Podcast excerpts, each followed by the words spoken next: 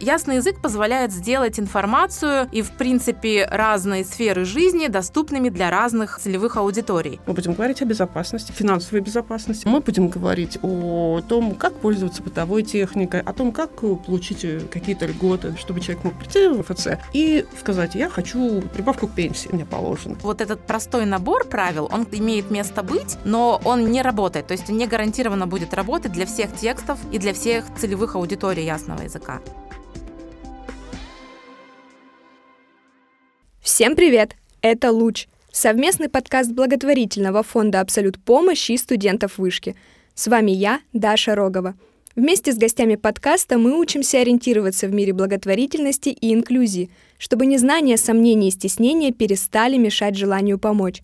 Мы узнаем сами и расскажем вам, как люди помогают людям, делая это профессионально, системно и, конечно же, по любви.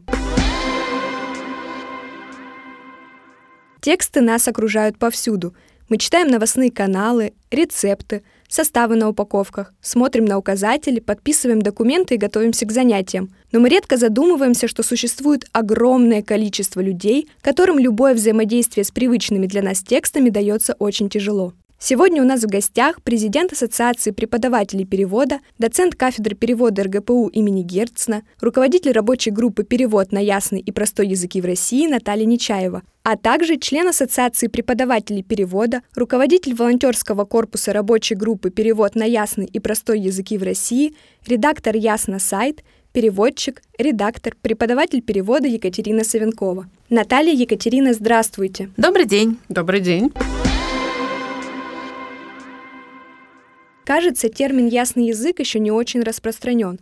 Да и когда мы готовились к выпуску, нам показалось, что о ясном языке мало где можно почитать. Давайте для начала разберемся, что же такое ясный язык и чем он отличается от обычного языка. На самом деле ясный язык — это, можно сказать, облегченная для понимания форма русского языка. То есть нам всем известный, хорошо знакомый русский язык, но эта форма русского языка, она специфична, своеобразна в том, что язык доступен для людей с особенностями, в частности, с особенностями интеллектуального развития, а также других людей, которые имеют определенные сложности с пониманием текстов, написанных на стандартном литературном русском языке. Причем мы говорим здесь про чтение текстов, и чтение не в смысле мы собираем буквы в слова, слоги в слова, а именно чтение текста, понимание его содержания и применение в своей жизни того или иного текста. То есть ясный язык позволяет сделать информацию и, в принципе, разные сферы жизни доступными для разных целевых аудиторий. То же самое, например, как существуют пандусы для того, чтобы люди на инвалидных креслах могли посетить музей, или, например, записаться в студии, где мы сейчас находимся, да, для того, чтобы те люди, которые имеют свои особенности, они могли быть включены в информационное поле и в обычную жизнь людей. То есть это форма русского языка, можно сказать так. На ваш взгляд, кому может быть полезен ясный язык? Ясный язык, конечно, полезен всем, в частности, той целевой аудитории, с которой мы хотим работать, то есть не только для целевой аудитории, да, не только для людей с особенностями, в частности, интеллектуального развития или к целевой аудитории ясного языка также относятся пожилые люди, которые которых есть возрастные изменения. И специфика восприятия текстов у разных целевых аудиторий, она, конечно, разная. И обусловлена психофизическими особенностями людей, которые просто в силу физических да, особенностей не способны понимать тексты, написанные на стандартном литературном языке. То есть всем понятно, что для этих людей тексты нужны для того, чтобы, например, самостоятельно использовать микроволновку или посетить музей, прочитать какой-то текст, адресованный им, даже инструкцию да, по применению медицинского препарата, например. Но и, конечно,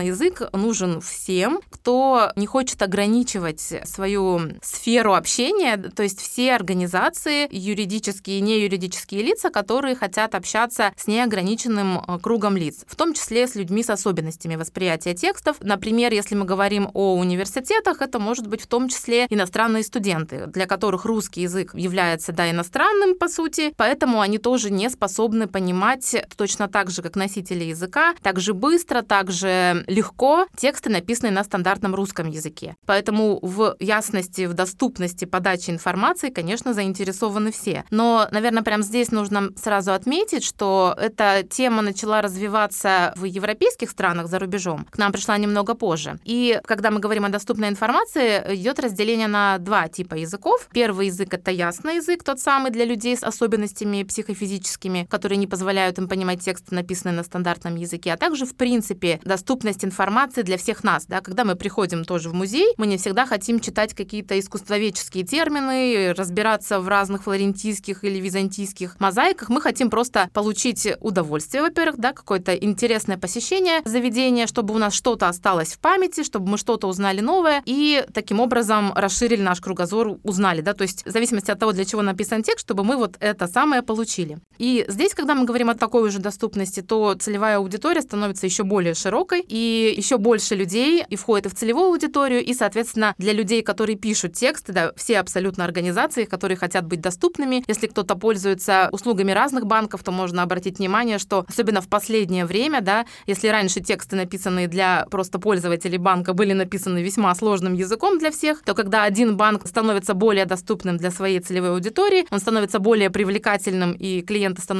более лояльными, и таким образом заинтересовываются и другие банки, и понимают, что это еще и выгодно с финансовой точки зрения, а не только с точки зрения человеческой, да, потому что, конечно, здорово и хорошо, все возможности, которые есть у обычных людей, они также будут и у людей с особенностями, в частности, у людей с особенностями восприятия текстовой информации. Вы упомянули иностранные языки. Ни для кого не секрет, что у любого языка есть свои правила. А какие они для ясного языка? В ясном языке мы говорим о принципах, а не правилах. Их у нас всего семь. И эти принципы, они позволяют нам формулировать мысли, доносить информацию до нашей аудитории а таким образом, чтобы ее легко было понять. Например, первый принцип главенствующей роли читателя говорит нам строить свою коммуникацию таким образом, чтобы человек мог легко найти в тексте информацию, он мог ее легко понять и использовать. То есть найти, понять, использовать. Когда мы на стандартном русском языке пишем тексты, мы обычно об этом не задумываемся. Мы просто рассказываем о чем-то. Неважно, будет это какая-то инструкция или описание принципов работы какого-нибудь прибора. Здесь мы весь текст выстраиваем таким образом, чтобы вот эти три точки совершенно четко выполнялись. Другой принцип, например, гласит о том, что мы должны отказаться от э, безличных, неопределенно личных конструкций и должны использовать именно личные. То есть вы делаете, он делает. То есть там э, мы строим предложение, отталкиваясь как бы от человека все время. Принципы ясного языка, например, не позволяют нам использовать абстрактные существительные. И отсюда мы с вами сразу можем еще раз обратить внимание на то, где мы используем с вами ясный язык. Мы не можем прийти с вами с ясным языком в университет, чтобы учить студентов. Потому что, неважно, изучаете вы квантовую физику, филологию, философию, все что угодно, вы все время оперируете абстрактными понятиями. А ясный язык, он у нас для того, чтобы повысить качество жизни людей, которым он нужен, и обеспечить их безопасность. Поэтому мы будем говорить о безопасности, мы будем говорить о финансовой безопасности, опять же. Мы будем говорить о том, как пользоваться бытовой техникой, о том, как получить какие-то льготы, да, чтобы человек мог прийти в условный МФЦ и сказать, я хочу прибавку к пенсии, да, мне положено. И он мог по тексту, написанному на ясном языке, сориентироваться, что ему говорить, что ему принести, что делать. Я могу единственное, что добавить еще. Изначально, когда ясный язык, это вот вообще концепция стала развиваться за рубежом, то были разработаны как раз так более более похожее на правило ясного языка. На английском языке это называется easy to read, на немецком языке leichte Sprache. Когда начали вести подготовку экспертов по ясному языку и переводчиков на ясный язык за рубежом, стало понятно, что вот такой набор простых правил, которые были разработаны родителями, то есть это ассоциация родителей, у которых есть дети с особенностями интеллектуального развития. И они из своей практики знают, как они обычно в английском языке да, переделывают одно предложение в другое, так, чтобы конкретно их ребенку это было было понятно. И эти правила, они работают конкретно, например, на английском языке или на немецком языке, потому что они исходят из практики. Но в процессе, да, когда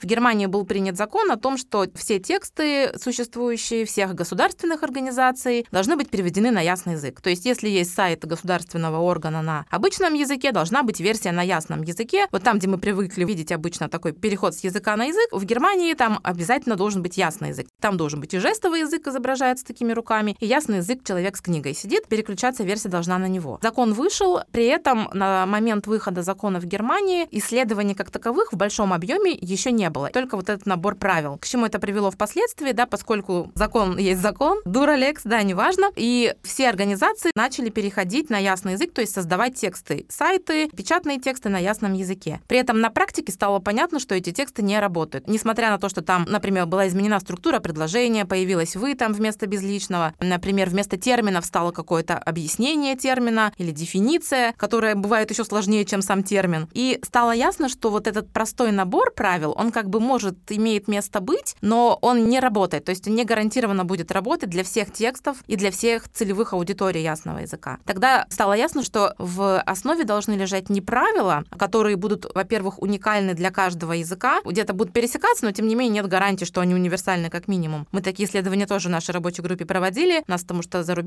коллеги в рабочую группу входили, в частности, из Германии, и мы поняли, что вот оно не всегда совпадает, потому что разные языки, да, в немецком языке, например, есть сложные слова, одно слово может состоять там почти предложение, и у нас это будет целое придаточное предложение, в немецком языке это будет обычное одно слово. И поэтому в немецком языке есть обязательно такой пункт, который делит внутри длинного слова точка, которая разделяет предложение на части и позволяет его понимать. При этом в русском языке это нерелевантно, но может быть релевантно, например, ударение. Да, вот мы сегодня с вами встретились, вы спросили, на каком слоге стоит ударение в фамилии Екатерины. Потому что в русском языке оно не фиксированное, может перемещаться. В немецком языке такой проблемы нет, оно всегда на одном месте. Ну, это такой как бы частный пример, но немножко может демонстрировать. С одной стороны. С другой стороны, даже если мы знаем, что нужно поставить ударение, просто формально выбрав какое-то слово и поставив ударение, мы не можем быть уверены в том, что текст будет действительно понятен и ясен. Вот в частности в Германии мы сотрудничаем с университетами, которые ведут подготовку переводчиков на ясный язык и проводят как раз когнитивные исследования, как воспринимают разные целевые аудитории разные тексты и правила, насколько они рабочие или нет. Эти исследования говорят о том, что не всегда правила эти работают. То есть они, во-первых, специфичны для языков, и с другой стороны, они специфичны для разного типа текстов и целевой аудитории. Поэтому исследователи за рубежом и в России, в частности, мы перешли от правил частных к принципам. То есть мы начинаем от принципов, а дальше уже можем смотреть, как эти принципы могут реализовываться в этом тексте в правила. А иногда вообще все правила убираются, и в переводе есть такое понятие транскреация, которое применяется для перевода, например, рекламных текстов, когда ты понимаешь, что ни дословный перевод, ни какое-то немножко изменение текста никак не повлияет, нужно полностью переписать текст с нуля, чтобы он выполнил ту самую функцию, да, ну, в данном случае продать товар в новой целевой аудитории, в новой локации, например, в России. То же самое касается текстов на ясном языке. Например, мы работали с музеем в Калининграде, музей янтаря, и разбирали описание экспоната музея, когда мы как раз пытались показать, как это работает. Если мы берем и начинаем все эти мозаики разбирать, что такое мозаика, там пазл, не пазл, потом флорентийская, как это передать определением, давайте будем вдаваться в историю, что это еще больше путает нашу целевую аудиторию. Мы просто убираем текст, понимаем, что, во-первых, целевая аудитория сможет понять, потому что ясный язык имеет жесткие ограничения, надо сказать, да, не все может быть переведено на ясный язык, к сожалению, и определить, что целевая аудитория сможет понять и применить в данном случае. И мы полностью меняем текст. В частности, в процессе изучения мы узнали, что это самая большая мозаика в мире из янтаря. А в тексте этого не было написано, а это как раз то, что может запомнить не только целевая аудитория ясного языка, но и самые обычные посетители музеев.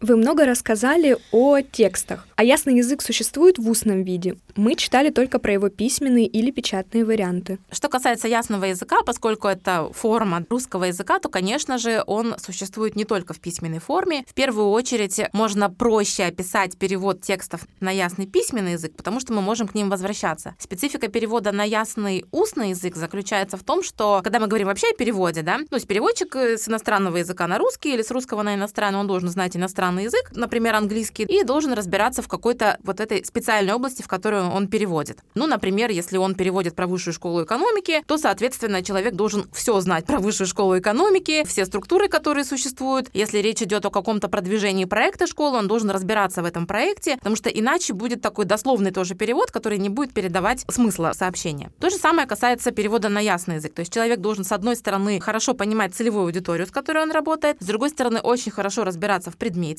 о котором он рассказывает, ну, например, про музей янтаря, он должен разобраться в этом. Не просто он пришел, экскурсовод рассказывает очень живописно о, а переводчик на ясный язык думает, что я могу здесь сказать. Максимум, к чему он может прийти, это будет формальной трансформации и вот передача какими-то описательными или просто показом здесь. Вот, посмотрите, и будет конечно, ясный язык, но не факт, что это будет хорошее качество этого языка. Поэтому в устной форме, конечно же, ясный язык тоже может существовать, но здесь есть большой вопрос о том, кто сможет это делать. То есть это люди, которые должны очень хорошо знать целевую аудиторию. Например, мама, она хорошо знает своего ребенка, да, и она придет в музей, она знает, как ему это описать, связать с фоновыми знаниями конкретно своего ребенка, потому что даже у людей с одинаковыми интеллектуальными нарушениями у них может быть совершенно разный бэкграунд. Один ребенок, например, все время находился дома, да, с мамой, и ничего не видел, и тогда ему нужно больше давать объяснений. Другого, может быть, мама постоянно вводит в музей, она уже может делать отсылки к уже увиденным экспонатам, и это будет другая уже форма ясного языка. Поэтому, естественно, да, и в устной форме ясный язык должен быть, и он нужен. И такие исследования и разработки в этом направлении проводятся, кстати, уже за рубежом, в Испании, кажется. Но пока это чуть более сложная тема. Письменные тексты более понятны. Почему? Потому что мы можем перевести этапы, как переводится текст с простого стандартного языка на ясный язык. Мы, следуя принципам, изучив целевую аудиторию, предмет того, о чем мы пишем, мы переводим текст на ясный язык, а после этого обязательно есть этап тестирования. То есть текст мы проверяем, насколько он понятен целевой аудитории. Там тоже есть разные варианты, либо этот ну, фокус-группа может оценивать, либо просто текст запускается, например, в музее уже публикуется, и мы оцениваем там лайки, дизлайки, насколько он был понятен. И после этого мы можем к нему вернуться и переправить его. Даже можем мы через некоторое время, то есть перевести, потом вернуться, перечитать, посмотреть и что-то переделать. Узнав, например, про ту же самую флорентийскую мозаику, мы узнаем, что она была самой большой. А на месте, если мы в этой теме не разбирались, мы, конечно, не сможем так быстро сориентироваться. Поэтому, конечно, он есть и в устной форме, но письменная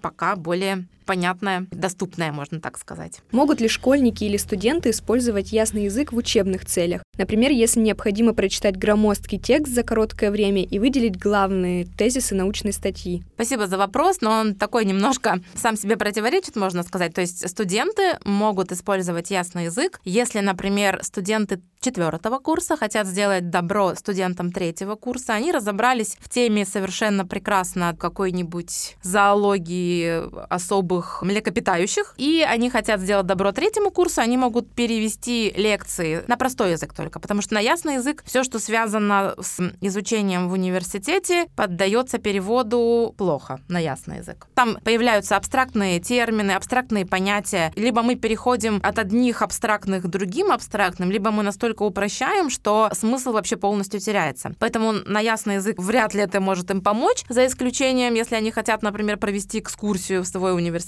для людей с интеллектуальными особенностями или, например, для зарубежных студентов, которые хотят поступать в этот университет. На простой язык они могут перевести для своих последующих поколений и объяснить простым, доступным языком какую-то сложную тему.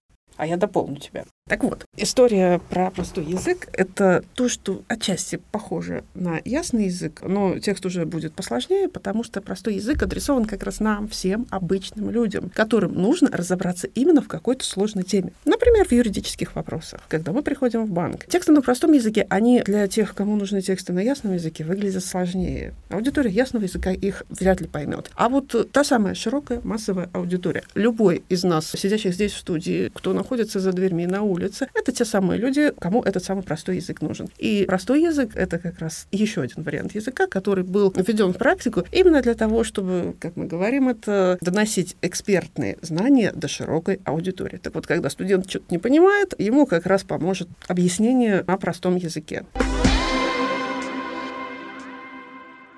Есть мнение, что метафоры и художественные приемы, сложные специфические конструкции делают язык красивым. Например, в школе многие очень хотели изучить французский язык, потому что он сложный и красивый. Как будто бы чем сложнее язык, тем он красивее звучит, что ли. Но ведь суть ясного языка максимально упростить текст, чтобы он был понятен абсолютно всем. Получается, что в нем совсем нет никаких художественных приемов, эпитетов, сравнений или метафор, например. Может ли ясный язык быть красивым в этом смысле? Что касается сложности языка, да, и что упрощение языка, такое мы часто, когда выступаем где-то, общаемся с разной целевой аудиторией, слышим, что, да, простой язык или ясный язык, тем более, это слишком упрощенная форма языка, он объединяет в целом великий и могучий русский язык. Но здесь обычно я привожу такой пример. Есть разные цели использования текстов. Да. Когда мы говорим о ясном языке, то это в первую очередь тексты, касающиеся безопасности, во-первых, жизнедеятельности человека, да, чтобы мы,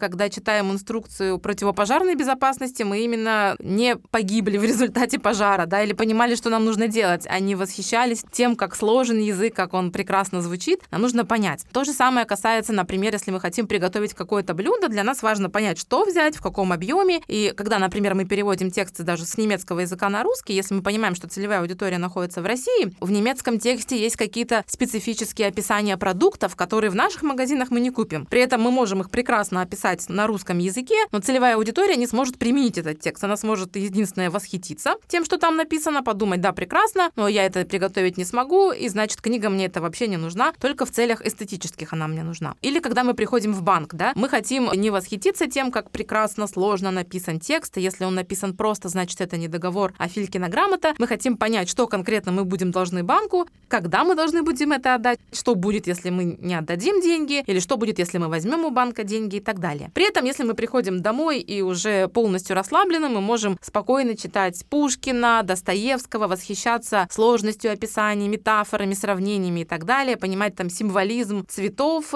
читая «Грозу», например, да, Островского. И это как бы совсем другая цель у этих текстов.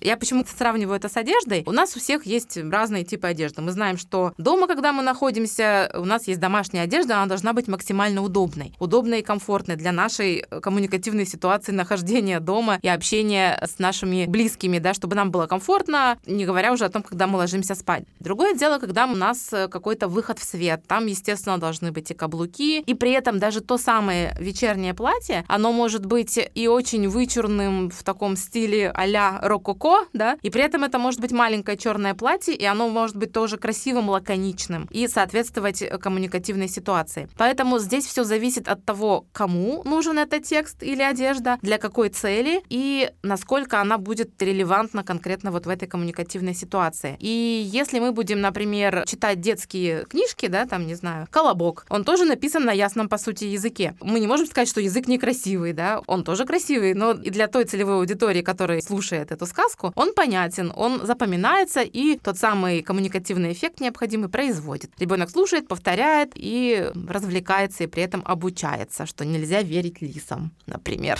А вот вы сказали, что колобок написан на ясном языке. Можно так сказать, да, потому что целевая аудитория ясного языка, формы, да, вот дети, мы понимаем, да, мы все общаемся с детьми, и это тоже аудитория ясного языка, то есть дети не могут понимать тексты, написанные или которые мы произносим на стандартном русском языке. Когда мы начинаем общаться с ребенком, мы знаем, что нужно не говорить ему «будь осторожен при обращении с электроприборами», скажем «убери, будет больно». Мы говорим с ним простым, ясным языком, который будет понятен ему. Когда мы общаемся с детьми, все имеют в той или иной степени, да, и объеме общения, или там сестры, братья, мы знаем, что нужно с ними говорить по-другому. То же самое касается и других целевых аудиторий ясного языка. Просто эти целевые аудитории, да, если мы говорим о людях с интеллектуальными нарушениями, то у этих людей есть сопровождающий, который прочитает все, что нужно, и будет действовать за этого человека. Когда мы говорим о ясном языке, это, конечно, ясный язык как средство инклюзии. И инклюзии не такой, как это часто бывает в России, да, такой эксклюзивной, когда если в музее есть экскурсия для людей с особенностями, то они должны заранее позвонить, предупредить, узнать, смогут ли их принять, и их соберут, возможно, такой же отдельной группой, и у них будет эксклюзивная инклюзия, они посмотрят вместе музей. А инклюзия в таком понимании, когда люди именно равные, да, человек захотел, например, пойти в музей сам, и он может посмотреть на сайте, например, если мы говорим о ясном языке, информацию, нажимая на кнопку «Ясный язык», он смотрит основное, что в этом музее есть, когда он может туда прийти, сколько стоит посещение, или если оно для него бесплатно, что нужно взять с собой. И он, соответственно, сможет туда попасть. Просто вот пока у нас эта целевая аудитория, с пожилыми людьми мы сами умеем общаться, да, и, как правило, помогаем уже потом нашим бабушкам, дедушкам, мамам, папам, например, справляться с компьютерами. И объясняем им тоже на ясном языке, как нужно что делать, что такое кликать, например, они не знают, мы будем уже им объяснять, нажимаешь там вот на эту кнопку, например.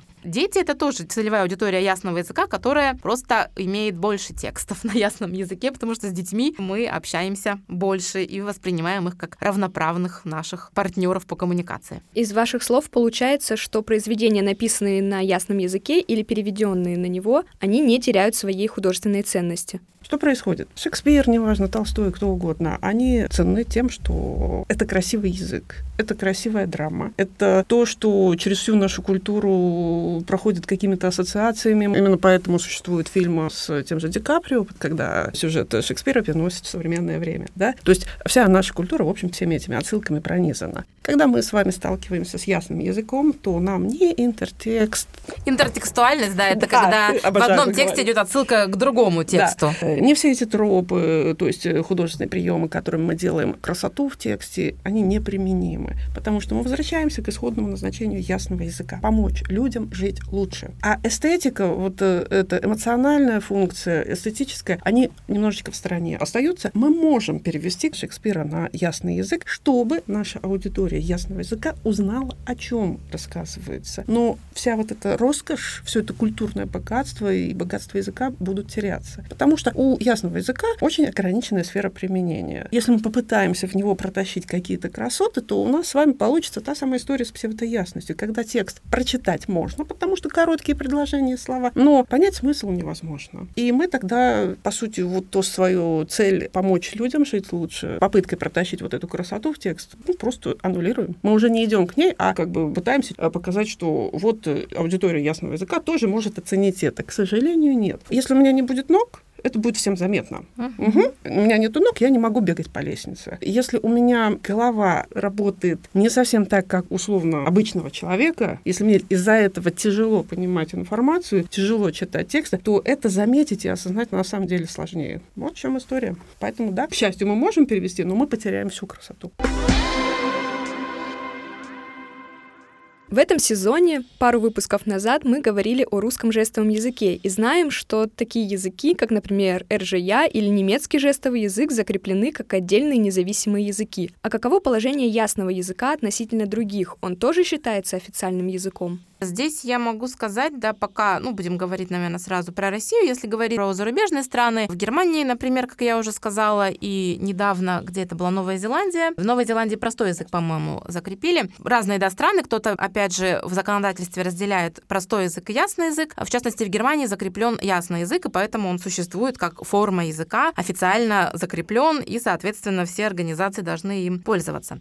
Мы когда только начинали наш проект в 2018 году, мы столкнулись с тем, что в России эта тема активно не обсуждалась и была специфическим отдельным моментом, когда в отдельных организациях, которые работают с детьми и взрослыми людьми с интеллектуальными особенностями, разрабатывались отдельные инструкции да, для людей, для того, чтобы они могли, например, проживать самостоятельно и гладить, стирать и так далее. То есть практика написания текстов на ясном языке была, но она была очень локальная. За эти всего, казалось бы, пять лет, на самом деле не так много, и даже чуть меньше, наверное, чем пять лет, ситуация достаточно сильно изменилась. И вот буквально сейчас мы в том числе участвуем в разработке закона. Законопроект сейчас готовится о абилитации, и в этом законе уже будет закреплено понятие «ясный язык», русский ясный язык в частности. Да, закон о реабилитации и абилитации инвалидов, верно вспомнила. И в конце уже этого года, то есть 2023 года, этот закон будет официально ну, должен приниматься, будет обсуждаться, и тогда это, конечно, уже будет закреплено и на законодательном уровне в России тоже. Что касается статуса простого языка, который мы тоже упоминали, его пока нет у нас, но он упоминается разными способами, в частности, например, в Центробанке. Когда мы говорим о финансовой грамотности, все чаще говорят, что нужно людям объяснять понятным, доступным языком то, чем им грозит, например, ответ по телефону и когда мы говорим код кому-то. Это в маршрутных картах, кажется, так называется, Центробанка, в частности, проекта по финансовой грамотности населения, это тоже прописано. Прописывается разными словами в рекомендациях пока. На законодательном уровне пока не будет закрепляться, пока мы этого не видим, по крайней мере. Вот, ясный язык скоро появится, русский ясный язык. И, на наш взгляд, мы тоже сотрудничаем с коллегами по другим инклюзивным видам перевода, в частности, на русский жестовый язык. Мы с ними взаимодействуем, да, они разработали отдельный профстандарт перевод на русский жестовый язык и разработаны программы подготовки, образовательный стандарт стандарт по подготовке переводчиков на русский жестовый язык. Вот. Мы считаем, что это приблизительно схожие направления, да, это тоже средства для того, чтобы мы могли обеспечить инклюзию, только язык, да, ясный русский язык.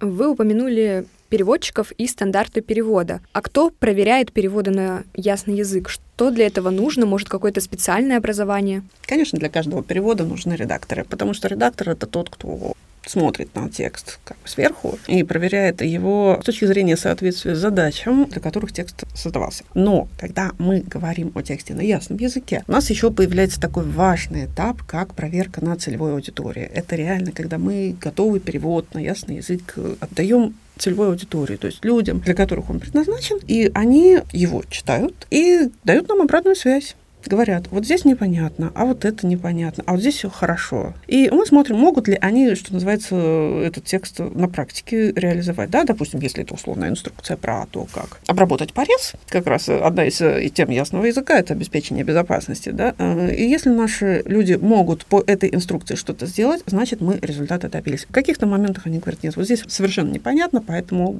мы садимся и дальше переделываем текст так, чтобы было понятно. Что для этого нужно? Может, какое-то специальное образование?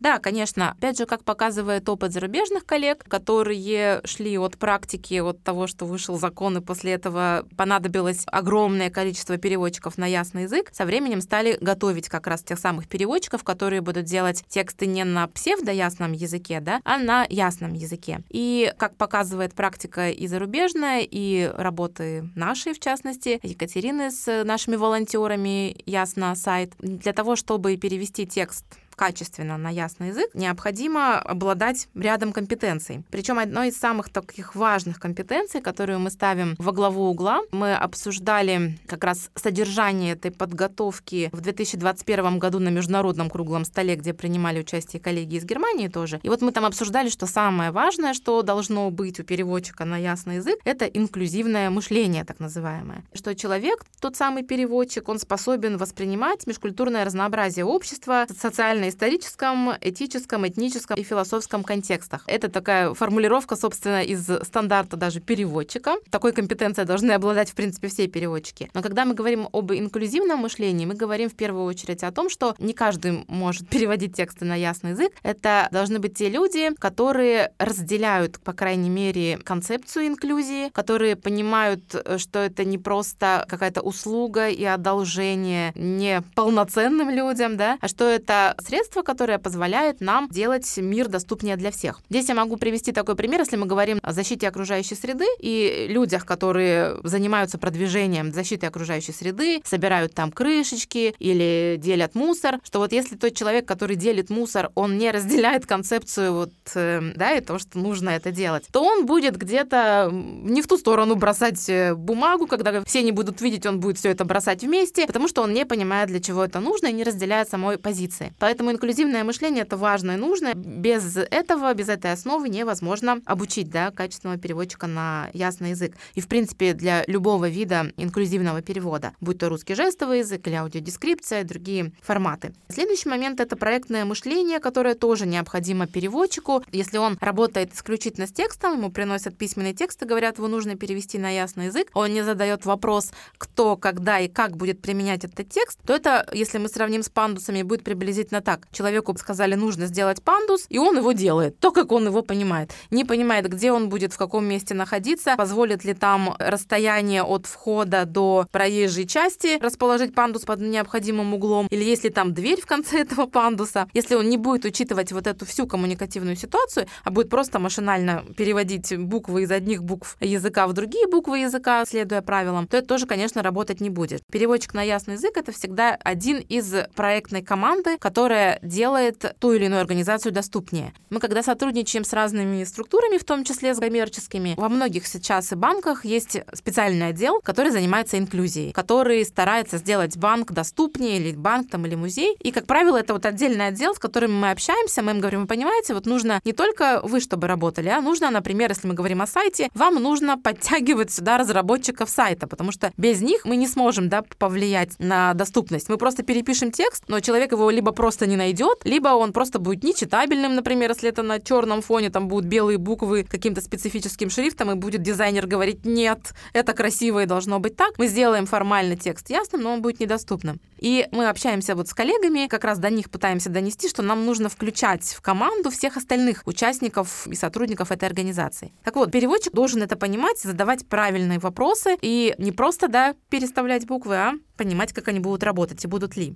Следующий момент — это, конечно, знать процесс перевода, уметь анализировать текст. Вот это вот понимание того, как текст работает, в какой коммуникативной ситуации он будет использоваться и как, это, конечно, имеет большое значение. И даже зависит от того, будет он написан на стене, лежать на бумаге или на экране компьютера. Это все тоже очень сильно влияет. И понимание, как текст работает в целом, да, мы его даже называем не текст для того, чтобы было понятнее, что это не только текст буквами, но это и изображение, это и устная речь, может быть. Это коммуникация коммуникационный продукт, да, то есть продукт коммуникации, который позволяет человеку целевой аудитории использовать информацию в своей жизни. Да. Важно, конечно, уметь оценивать свой текст, давать его на обратную связь, адекватно реагировать на обратную связь, уметь вносить правки и быть самокритичным. Подготовка специалистов по опыту зарубежных коллег может проводиться как на базе, например, основного переводческого образования. Тогда нужно достраивать этим специалистам, да, обучающимся компетенции, касающиеся понимания психофизических, скажем так, процессов и особенностей аудитории ясного языка. Либо на базе образования, например, медицинского, когда люди уже разбираются в психофизических особенностях, тогда достраивать компетенции, необходимые переводческие.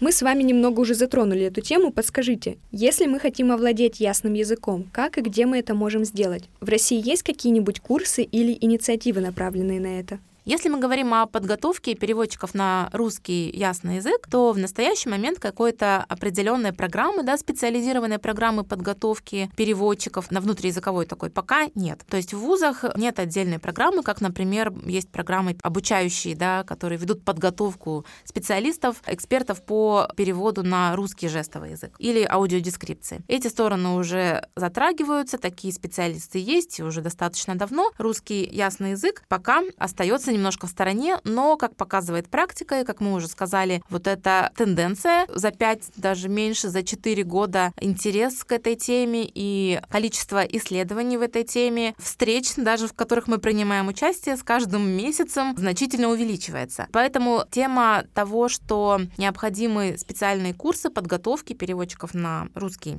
ясный язык, конечно, периодически появляется, всплывает и интерес, и определенные наработки в этой сфере. В частности, наша рабочая группа тоже этим занимается. Мы, когда встречаемся со студентами, нас вот за прошлый год, в этом году практически ежемесячно один и более вуз, ведущий подготовку переводчиков, приглашает и просит нас, студентам, рассказать о том, что же такое перевод на ясный русский язык, что вообще такое ясный язык. И студенты видят для себя это в том числе как вид диверсификации, можно так сказать, своих своих переводческих услуг, когда все говорят о том, что машинный перевод всех заменит, можно автоматически будет все переводить скоро с одного языка на другой. Ясный язык, конечно же, этому не поддается, поэтому интерес к этому большой есть. И интерес есть, и запрос от общества, как я уже сказала, появляется. В нашей рабочей группе мы этой темой начали задаваться буквально с первого, наверное, года нашего существования. Специальный создали корпус волонтеров ясного языка, которым как раз руководит Екатерина Савенкова. В рамках этого корпуса мы ведем подготовку этих самых уникальных экспертов-переводчиков. Екатерина чуть подробнее расскажет, как они работают и с какими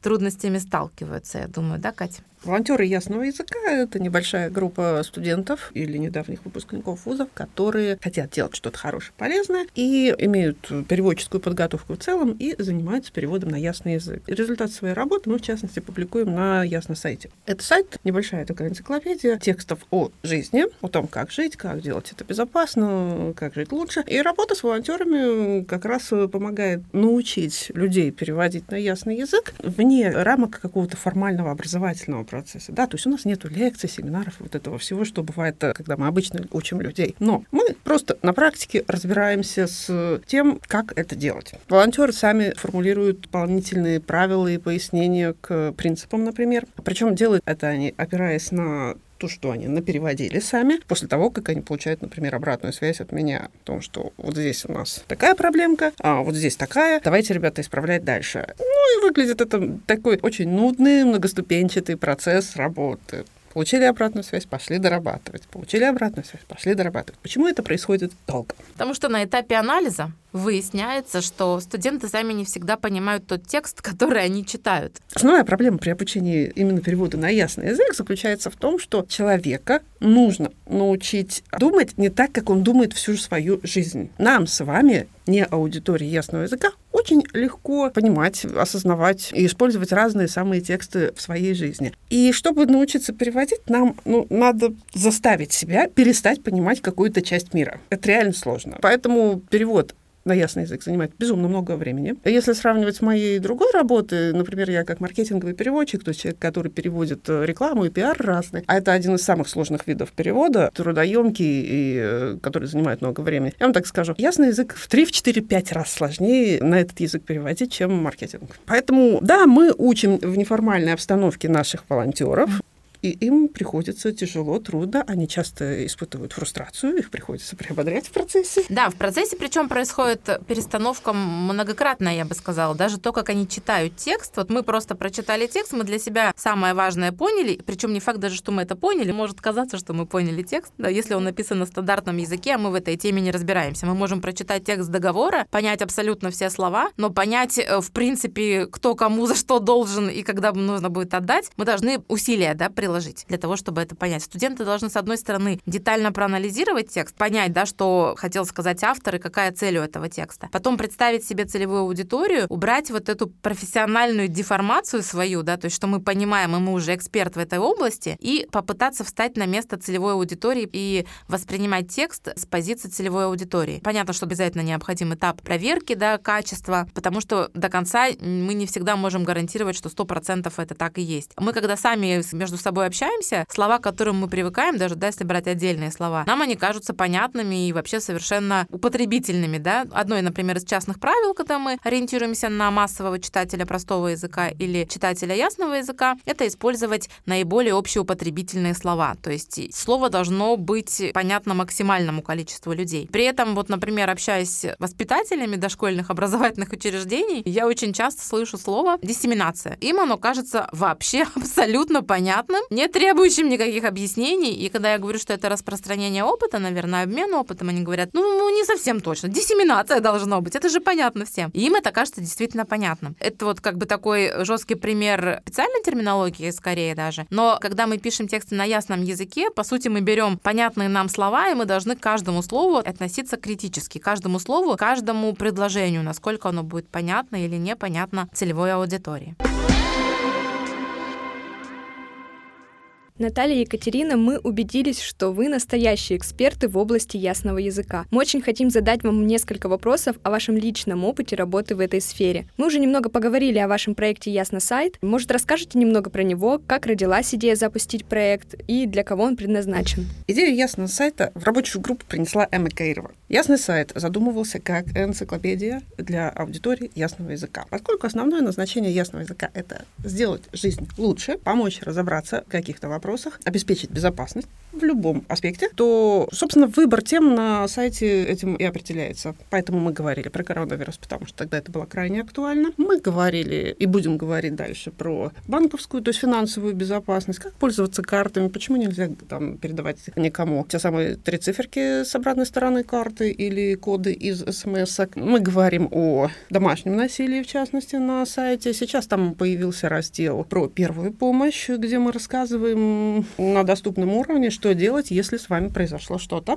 Например, в частности, раздел про первую помощь — это мой личный опыт, потому что с год назад была неприятная история, я обварилась кипятком. Я нахожусь одна дома, мне безумно больно и страшно, потому что это происходит впервые в моей жизни. Я начинаю судорожно искать в интернете, потому что я не помню, что надо делать. Я помню, что что-то надо в первый момент сделать, и я не могу это вспомнить. И я натыкаюсь на один, другой, третий, четвертый, пятый, даже на сайте МЧС, а мне начинают, что издавна на Руси от ожогов спасались э, самыми mm-hmm. разными методами, и мне приходится листать страницы, чтобы дойти до какой-то фактологической информации, которая реально мне поможет. Ну, уже сидя в ванной, поливаясь э, ледяной водой в ожидании, пока приедет там скорая, чтобы решить, что со мной дальше делать, понимаешь, я то есть в этом состоянии я продолжаю работать и понимаю, что, о, нам нужен такой раздел. А потому что реально добраться до информации, даже ценной и полезной, которой можно доверять, невозможно. Начинают э, вечно из какой-то глубины веков. Поэтому я пришла, сказала, волонтеры, все, мы садимся с вами писать про первую помощь. Нам нужно помогать людям выживать, в том числе. Что будет дальше? Дальше мы будем все эти разделы развивать. Это будет, естественно, большое направление медицинское, это будет дальше финансовое, не только про карты, но и в целом про то, как э, взаимодействовать с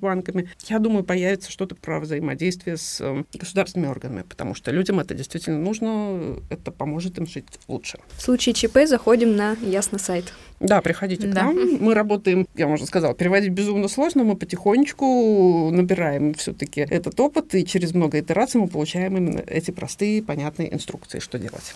Поделитесь с нами секретом, как попасть в команду Ясно сайта. Вдруг кому-то из наших слушателей или нам самим будет интересно над этим поработать. А у нас на главное есть контактные данные. Вы просто заходите ясно.сайт, и там пишите, попадаете напрямую ко мне. А да. дальше мы уже с вами договариваемся, включаем вас в группу, помогаем влиться в коллектив и начать работать. У нас в гостях были Наталья Нечаева и Екатерина Савенкова, эксперты по ясному языку. Наталья, Екатерина, спасибо вам большое, что пришли к нам и рассказали про ясный язык. Мы все узнали немного больше. Спасибо за приглашение. Спасибо за приглашение. Сегодня мы разобрались, что же такое ясный язык и как именно он может пригодиться тем, кто сталкивается с трудностями восприятия текстов. В следующих выпусках мы продолжим разбираться в благотворительности и инклюзии – чтобы ничего не пропускать, подписывайтесь на подкаст «Луч» на удобной для вас платформе и в Телеграме. Все ссылки можно найти в описании. Ставьте оценки и рассказывайте о нас своим друзьям. Так вы поможете привлечь внимание к теме благотворительности и помощи людям.